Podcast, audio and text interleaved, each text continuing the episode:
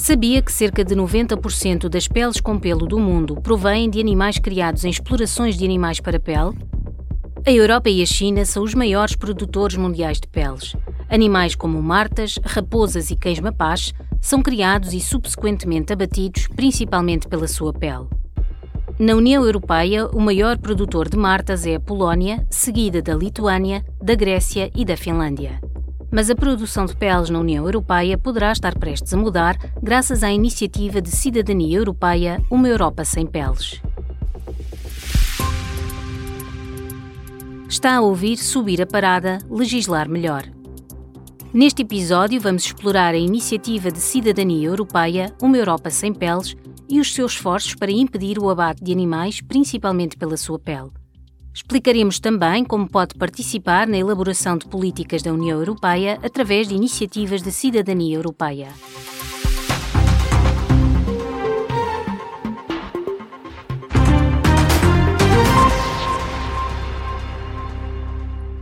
Nos últimos anos, registou-se um declínio acentuado na produção de peles.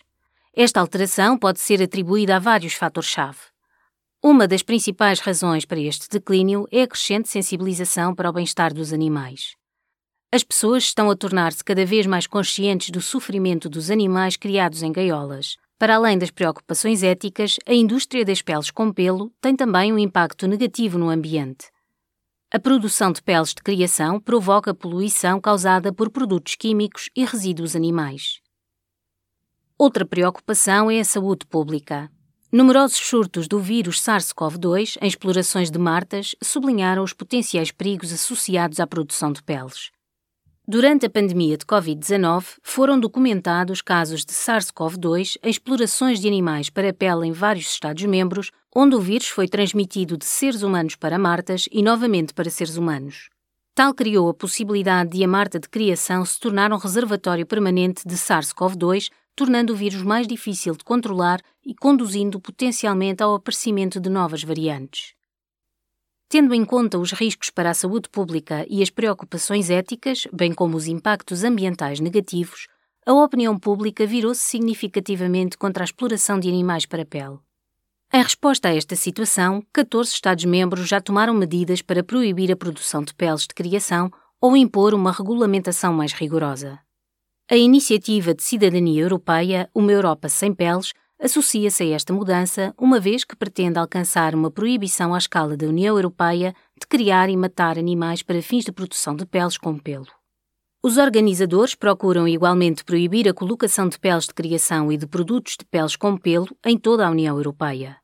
Esta iniciativa de cidadania recolheu mais de 1,5 milhões de assinaturas de todos os Estados-membros e proporcionou aos organizadores uma plataforma para debater as suas expectativas numa audição pública no Parlamento Europeu. Antes de nos debruçarmos sobre os próximos passos para uma Europa sem peles, vamos, em primeiro lugar, tentar compreender o mecanismo de iniciativa de cidadania europeia. O mecanismo foi criado pelo Tratado de Lisboa de 2009 e confere aos cidadãos da União Europeia uma maior influência na definição das políticas da UE. Funciona do seguinte modo: se pelo menos um milhão de cidadãos de um quarto dos Estados-membros da União Europeia se reunirem, podem solicitar à Comissão Europeia que proponha legislação em domínios da sua competência.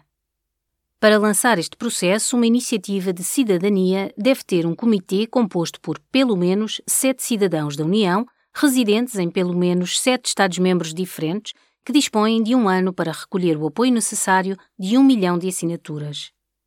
As assinaturas recolhidas têm de ser certificadas pelas autoridades de cada Estado-membro. O que acontece quando uma iniciativa é bem sucedida e atinge a marca de um milhão?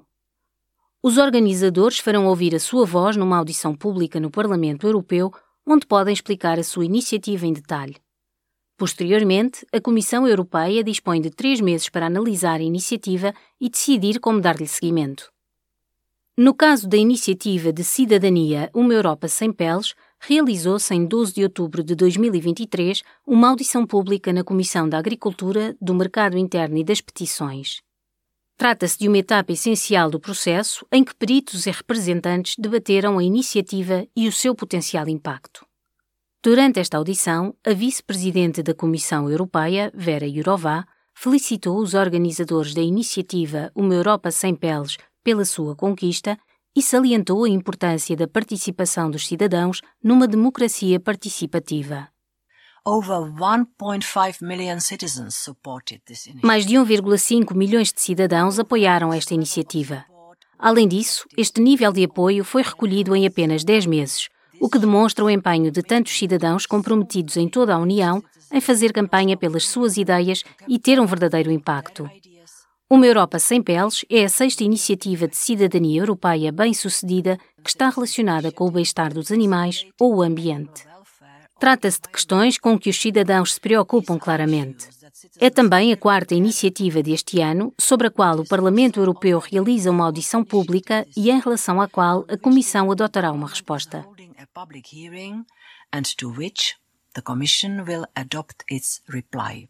Na sequência da audição pública, o Parlamento realizou um debate sobre a iniciativa durante a sessão plenária de outubro de 2023. Posteriormente, a Comissão Europeia determinará a sua linha de ação. Este processo pode conduzir a uma nova legislação da UE que destaca o papel influente que as iniciativas de cidadania europeia desempenham na capacitação dos cidadãos para impulsionarem a mudança.